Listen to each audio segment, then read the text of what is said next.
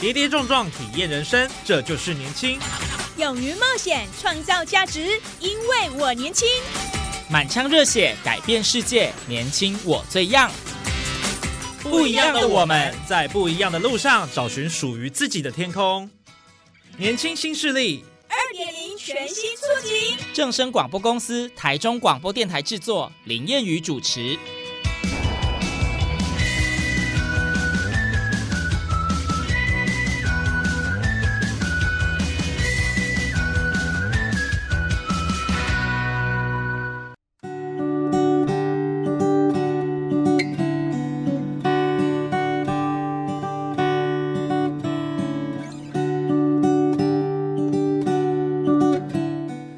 众朋友您好，欢迎您在礼拜二的中午十二点准时收听，在正声台中二台 M 六七千赫以及我们网络正声综合台的年轻新势力，我是燕语哦。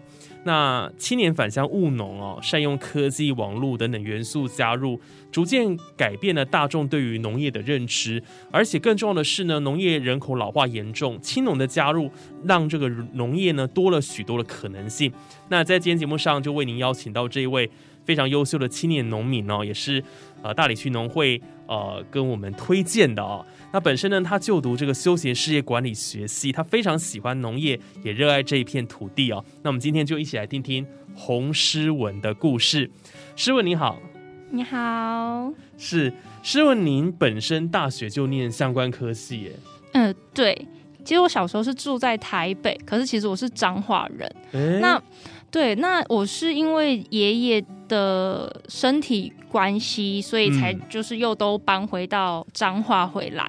那因为小时候的生长环境就是从都市嘛，就是水泥啊搭上，所以那时候其实我回到彰化的时候，我其实是还蛮抗拒的。哦，因为其实，在台北生活就非常的便利。这这倒是，老实讲，真的是这样。交通各方面，对对对，都非常的方便，食衣住行都非常方便。对，然后那时候刚回到我们家的时候，就是彰化家的时候，我就会觉得说，嗯，这里怎么什么都没有？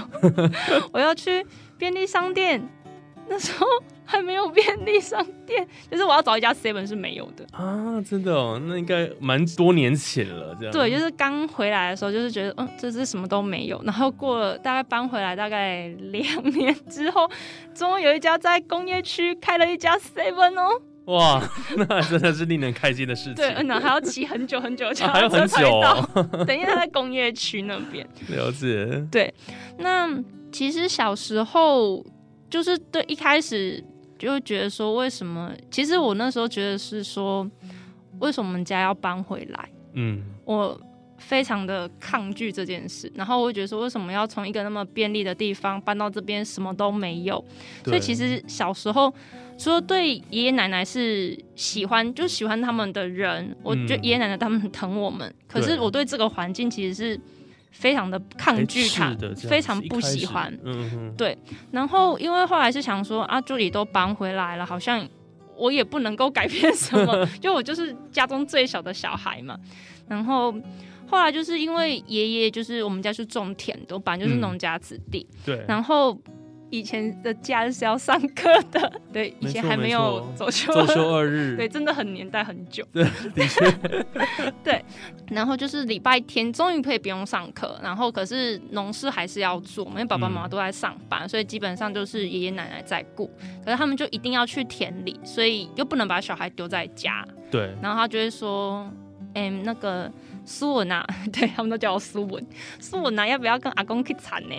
然后我就想说，嗯，反正好像不去也不行，一个人在家好像他们也不放心。对。然后我就说好，那我就去。嗯。然后我们家那时候是种水稻，就是后来在经过那一片田的时候，全部两旁都是水稻。然后。那时候我坐在阿公的后座，就抱着阿公，然后这样子，阿公就骑着脚踏车慢慢这样骑。然后他骑到我们田的时候，我才发现说，哎，这里跟台北长得不一样。嗯，它两旁都是绿的，非常的漂亮。哦，就是我那时候就觉得说，怎么会有一个这么漂亮的地方？嗯，然后我从来没有看过，对，然后我就觉得说，这里怎么跟我小就是台北那种感觉完全不同？因为台北就是水泥嘛，都是建筑物，然后要一片绿地其实有点难，嗯还蛮少的。然后我那时候才觉得说，哇，这里怎么那么漂亮？然后后来我就觉得说，哦，其实田里很好玩呢。哦，对，然后因为他们在工作，然后我就在旁边，然后因为我们那边有种一些就是可能家里要吃的一些菜，可能就是什么豆子啊，还是种种一些什么九层塔啊、辣椒之类，就是小小的一些小东西是放在边边，然后他们就就叫我在那里玩就好，然后嗯去抓那个小小的虫这样子。然后因为我以前都没有看过，对，对，所以我就觉得说好新鲜哦，然后就觉得说好快乐这样子。就觉得很新奇这样子啊。对，因为什么什么蚱蜢啊，什么就是就是我其实在台北真的什么都没有看过，我在台北对唯一看过就是蟑螂，对，就是蟑螂。然后就是搬回来之后去田里玩，才发现说啊，好好快乐的生活，怎么就是完全不一样。然后就觉得说，嗯，其实在这里也还蛮快乐的。嗯，然后我就是到那个时候才开始放下说心中说的那个成见，就是说为什么要搬回来的这件事。嗯然后后来就是因为都会去田里玩，对，我们都会在田里玩。有一年呢、我印象很深刻的时候，就是因为我们家的田都分区块。就是有很多区，所以每一区是种不同的东西。嗯，对，然后有一区是专门是种西瓜的，哦，对，沙地。可是种西瓜都知道它怕水，嗯，对，所以有一年原本它要收成了，然后台风过后，然后就全部裂瓜，啊，整区全裂。然后因为我就陪着阿公去田里，然后我就看他在那边捡那个破掉的西瓜，我就觉得说怎么这么可怜，嗯，就觉得说明明都要收成了，然后就就是可能过一个礼拜，然后就什么都没有了。原本要收了，然后一个礼拜后就什么都没了。然后那时候就觉得说，为什么我们阿公他都每天这么辛苦，然后却要因为老天爷的关系，然后你要从事一个这么不稳定的工作？嗯，感觉农民好像就要看天对，吃就是没饭这样那错没错。我那时候觉得说，我阿公的背影好落寞哦、嗯，很可怜，很可怜。所以我那时候，我阿公就只会跟我讲一句话：从小嗯。书本啊，你要给他钱，卖跟阿公赶快。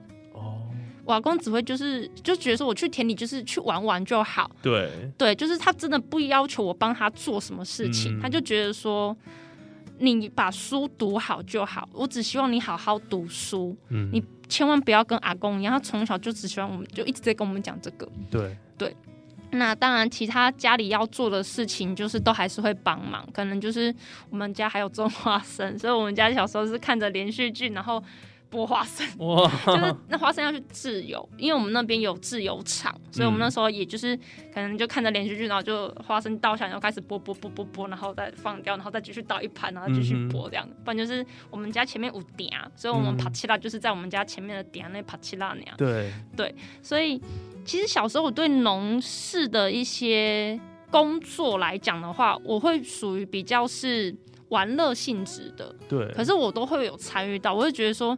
小时候不觉得辛苦，小时候觉得是快乐的玩，对，对。那一直到我阿公的那一幕出现之后，我才会觉得说，为什么要做这样子的工作？对，对，然后那是一个心境上的反差吧，然后就加加上我阿公说你就是要多读书，所以我就把它这两件事是结合在一起的，嗯就是做农就是必须看天吃饭，所以我阿公的希望是我们不要从农，对，我们不要做农业，然后你嗯就是认真读书，然后就是做一个可能。我阿公最喜欢就是我可以在办公室做公务员，这是我阿公的最 最希望的我走的一条路。是哦，那就是等于是考公职铁饭碗就对对他就是希望这样子，他对我的期许是这样。嗯然后后来就是读书嘛，呃，其实到高中的时候，我其实都还算是偏向走室，原本都是希望是走室内的工作，嗯一直都还是这么想。然后到高中的时候，有一年还 还蛮好笑，这是一个还蛮好笑的故事，因为我有一个好朋友，他非常爱算命。那那时候高中要分发，他就说：“师问我们去算一下命好不好？”我说：“干嘛？”他说：“看看。”就是对未来的那个方向啊，还是说考运啊，还是什么什么之类的，有没有？很多都可以问了，对就，或者说你就问问看嘛，说不定 会有帮助啊。我说，对我，说我就不信这个啊。他说，哎，就陪我去，我就陪他去。哦，然后问完之后，他就然后就轮到我嘛，他就帮我算我。他说你想要算什么？我说我想要算升学，嗯，跟就是跟学业，因为毕竟还是学生。我说我只对这一方面有兴趣，就是就是问这一方面，其他都觉得嗯不重要。他就说你的命中带土，哦，他说你的你的名字跟你的笔画算起来，你的命中带土，你的土太多了。我说我的诗嘛，他就因为他就因为我也不了解那个老师他说的意思，嗯他就跟我说你的名字笔画中，他说你的全部名字加起来，你的土太多了，所以如果说你要讲求你的课业来讲的话，你的名字不好。我说我的名字不好是什么意思？他说就是土太多，就是头头头。头头头，对，他就讲的很直接，他就这样跟我讲。他说，如果你想要你的学业有做一些改善呐、还是什么之类，他是是说考运呐、他说我考运其实不好，哦可是其实我功课算是还不错的，哦可是我考运就是非常的不好，就是我运气不好的意思。他说意思是说，其实你的实力是不错的，我的成绩其实当时都是前面，但是到考试的时候可能会失常对我就很常失常。啊，对我每次都是这样我也不知道，哇，那这样子，所以他就说，如果你要准这样子，对他说你要改的话，你就嗯必须得要这样子，就改掉你的名字。哦然后我后来想说，毕竟我就是学生嘛，我就觉得说这件事好像很重要，嗯，我就回去跟爸爸妈妈商量。他就说：“你相信吗？”我说：“我是还好，不是很信呐、可是人家都这样讲，你们觉得嘞？”嗯，然后他就说：“可是你的名字是阿公取的、欸。”对。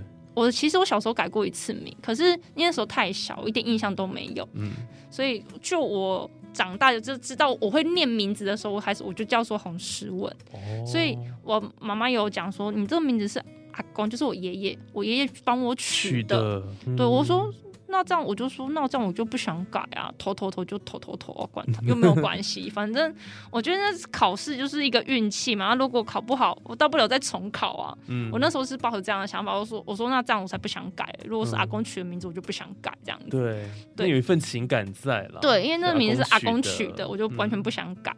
好，然后我后来就是呃，对，没错，就真的很准，就是考运的时候就没有考好。哦，对，就是考试大考的时候就没有考好，可是我还是读到我想要读的科系。嗯。我那时候就想要读休闲事业管理，然后我是到上大学，就是科目，就是因为我们会先大概知道说，诶这个科系是学什么的嘛，这个科系是学什么的，嗯，所以我那时候就对这个行业非常有兴趣。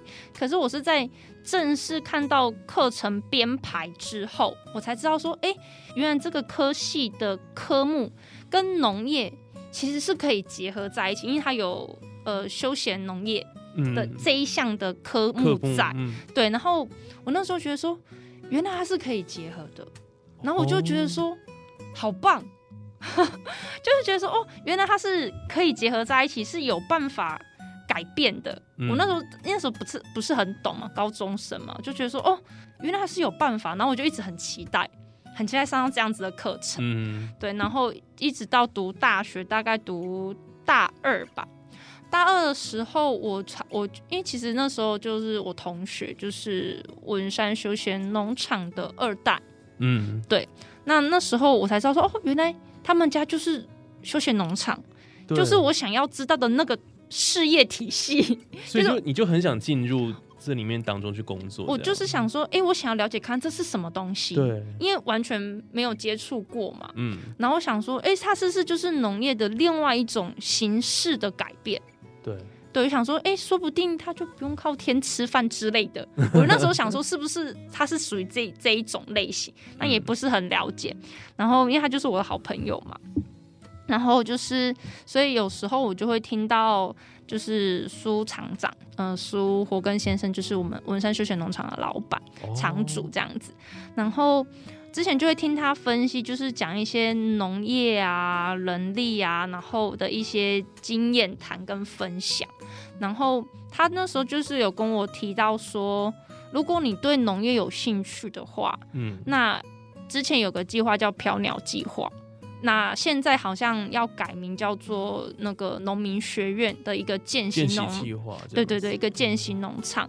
那如果你真的有兴趣的话，你看看你要不要去报名看看吧。嗯，对，说不定有有希望。就是你可能可以看一下啊，只是他说那里面的一些规定啊，你就自己研究一下，然后那边的单位很多啊，你可以看看你对什么有兴趣这样子。嗯，那后来的话，我就是想说，嗯，毕业嘛，然后想说，嗯，好，因为其实我还蛮爱讲话的，就是因为我读这个科，就是我有考导游跟领队嘛，哦，对，然后我都有，嗯，都有考过，都考过了，对我笔试都有过，只是一直没有时间去受训。对，那我就想说，嗯，那这样子的话，因为我后来在，呃，我大二的时候就大概跟休闲农场有一个小小的认识，嗯所以我到大四的时候，我就觉得说，哎、说不定我就想要就近就留在我们农场去嗯做一个帮忙跟学习，因为毕竟我也没有接触过嘛，因为我们以前是是种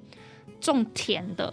嗯。所以其实我没有看过果树，我只有吃过荔枝，吃过龙眼，可是我没有看过荔枝树跟龙眼树，就我没有看过果树。就刚好没有种到这样的作物了，对，完全没，而且我们水果的部分，对彰化我们二林那边也没有种荔枝跟种龙眼，我们是种葡萄嘛。哦，对啊，所以我们那边就我就觉得说，嗯，这也是一个我没有接触过的，我没有看过这种树类的东的那种果树类的栽培嘛。想说，嗯。诶，那我居然大学读这附近，那我干脆就就近投履历看看，能不能就是就是刚好被农场选中这样子。嗯，对，所以后来他们就发现说，嗯，这个名字怎么一模一样？我就自己承认说，哦，那就是我啦。对，然后后来他们就是请他来面试，说那就是我哦，就是我一模一样，就是真的就是我本人这样子。对对，然后后来他们就说，如果你真的有兴趣，那那你就试试看。那时候我跟我另外一个同学就是一起去，然后我们就是一起有被农场给录取上这样子。嗯就毕业之后，我就是等于说我是一毕业我就直接接着进入实习单位。哦，对那你实习的时间大概有多长时间？一年，一年，对，因为它其实这个见习计划的话，它它有一个最长时间就是一年嘛，对对，，最短就是四个月。嗯，对，那我是直接做起码一年这样子，在农场学学了一年的时间，然后哦是学了一年之后，我就认定，对，这就是我未来想要做的行业，这就是我要的，对，这就是哦我要的。而且我后来发现，其实我不太能够待室内的空间，因为我有很严重的过敏。哦，就是我吹太久冷气，我就会一直狂打喷嚏。对，可是我在农场就是有很多土啊，还是什么的话，哎、我都反而不会，我都很好。哇塞，我就觉得说，嗯，这就是一个我适合的地方，所以我就后来就会觉得说，头头头的意思应该是我跟大自然比较接近吧。土地嘛，对，对，我就觉得说，嗯，这就是人生，这就是命中注定。真的，所以冥冥当中好像就有一个指引，因为刚好你也去算命，然后算出这个你的名字 跟这个土地、农业都很有缘分。对我后来就觉得说，嗯，这其实说明是阿公他说不定就是希望说，我可能可以做一点什么不一样的改变吧。对，对我后来自己心中是这样想啦。嗯，所以等于是一个人生的转捩点呢。你后来就真的就踏进农业，原本想说要去呃考公家机关，然后坐办公室了，结对果到最后还是回到农业，而且我对觉得最重要的是，这也是你热爱的这份工作，哎，对，我待了好久了，哦，真的哦，从毕业到现在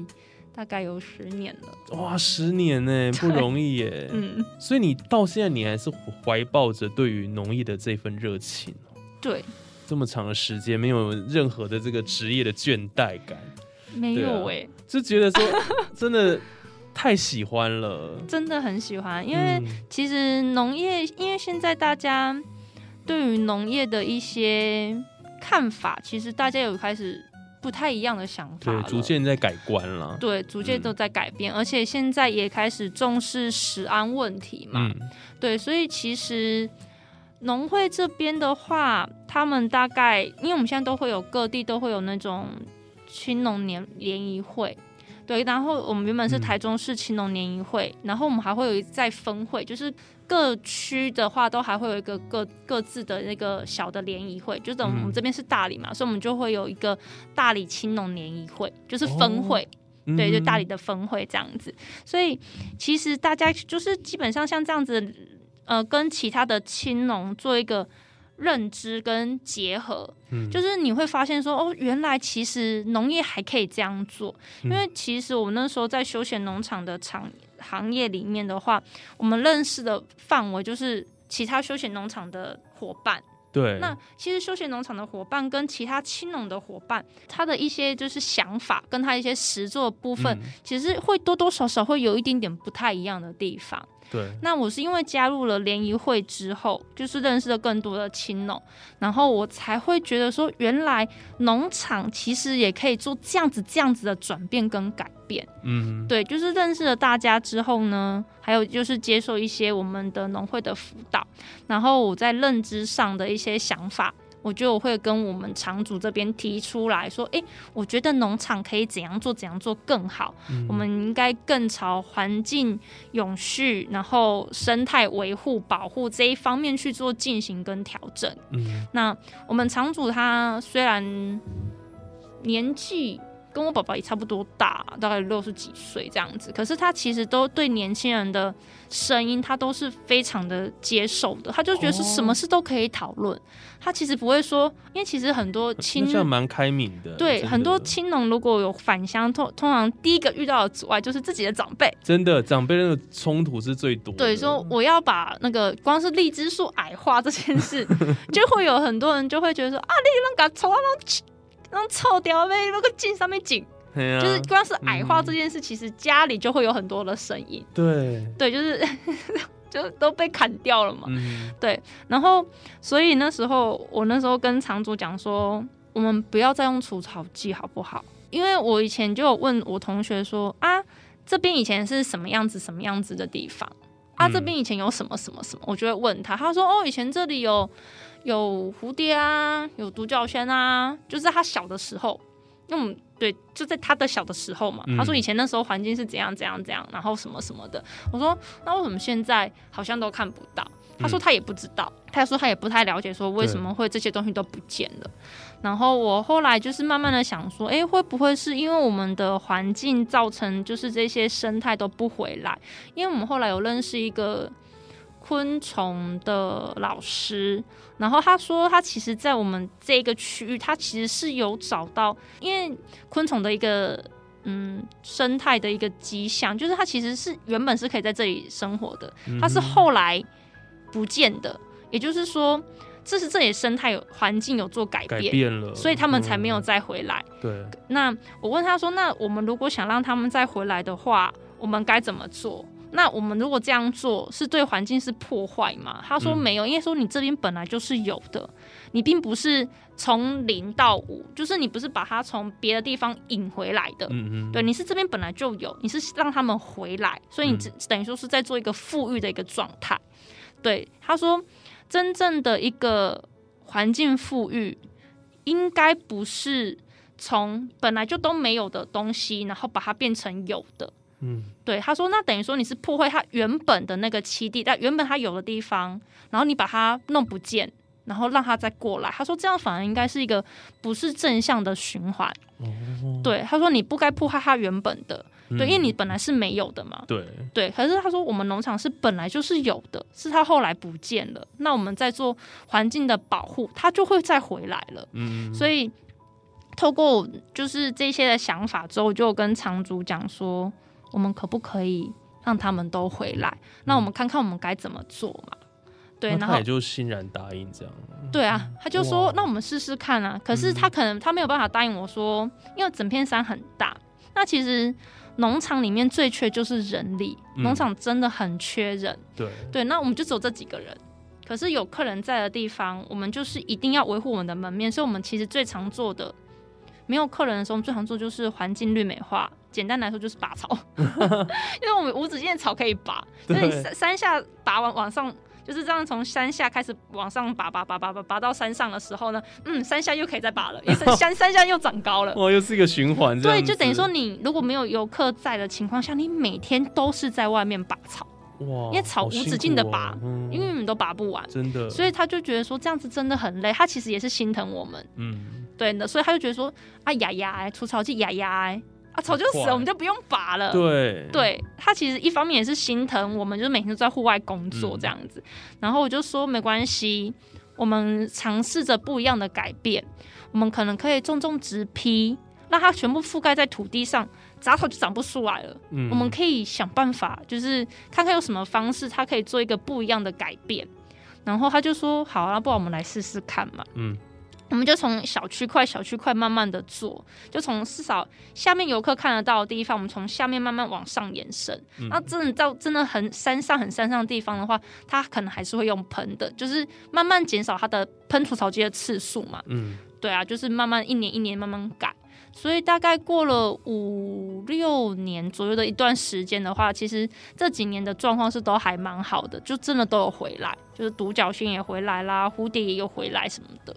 哇，这真的是蛮令人感动的一件事情。对我就觉得说其实生态的这个保育，对，真然后的让这些呃昆小动物们都回来，就觉得说回到很开心大自然的，怀抱，就会觉得非常的棒。但是也是不容易，五六年的时间，其实也对，花很久的时间，就是、嗯而且就是还要过了一段时间之后，才可以看到一点些微的成果。原本可能就是一只两只，嗯，真的，对，就是尤其是甲虫类的部分，就是如果是独角仙的话，还要等到呃他们吃的东西都够了，都有了他们的食草的东西，就是像树啊等等之类的话，还要花时间去栽培，就是还要去顾那些东西的，嗯嗯，对，栽种它们，对，因为很山上嘛，嗯，对嗯，所以这一路走来真的是不容易耶。那我我就觉得说，那个诗文真的对于这些农业的热情，然后还有呃，为了让这个环境永续啊，这是你也是觉得说在从农很重要的一件事情哦。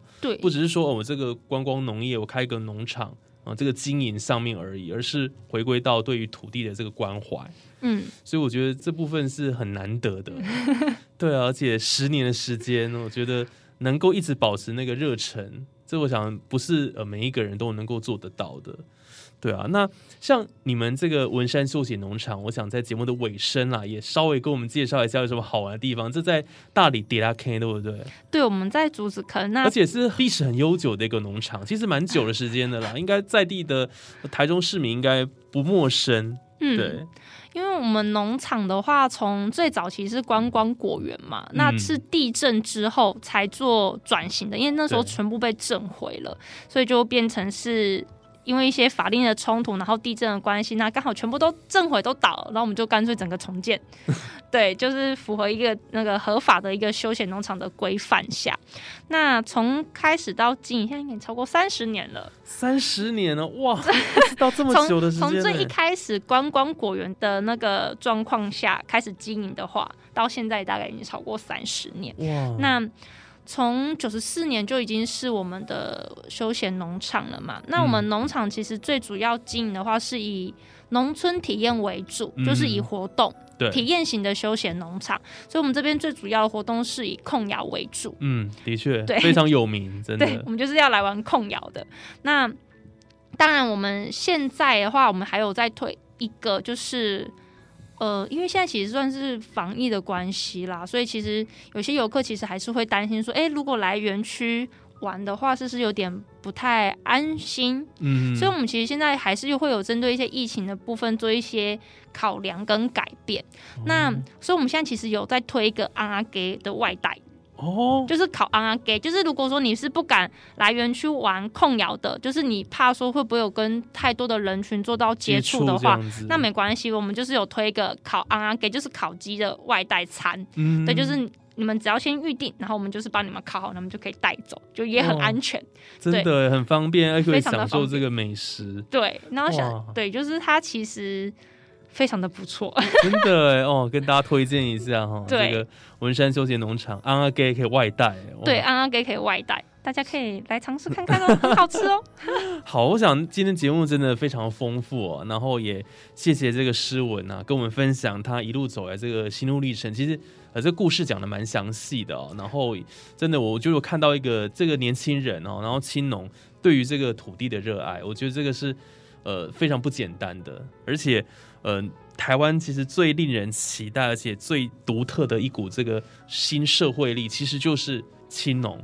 哦，所以我我觉得我们也希望说未来了哈，当然透过这个农会的辅导之下，能够让我们这个青年农民有更多的这个新增更多的生力军啊投入，因为现在农村的这个缺工啊老化其实蛮严重的，对，那他们进来之后，我觉得真的是改变我们整个台湾的农业，整个都活络起来了。且年轻化对，青春有活力。嗯。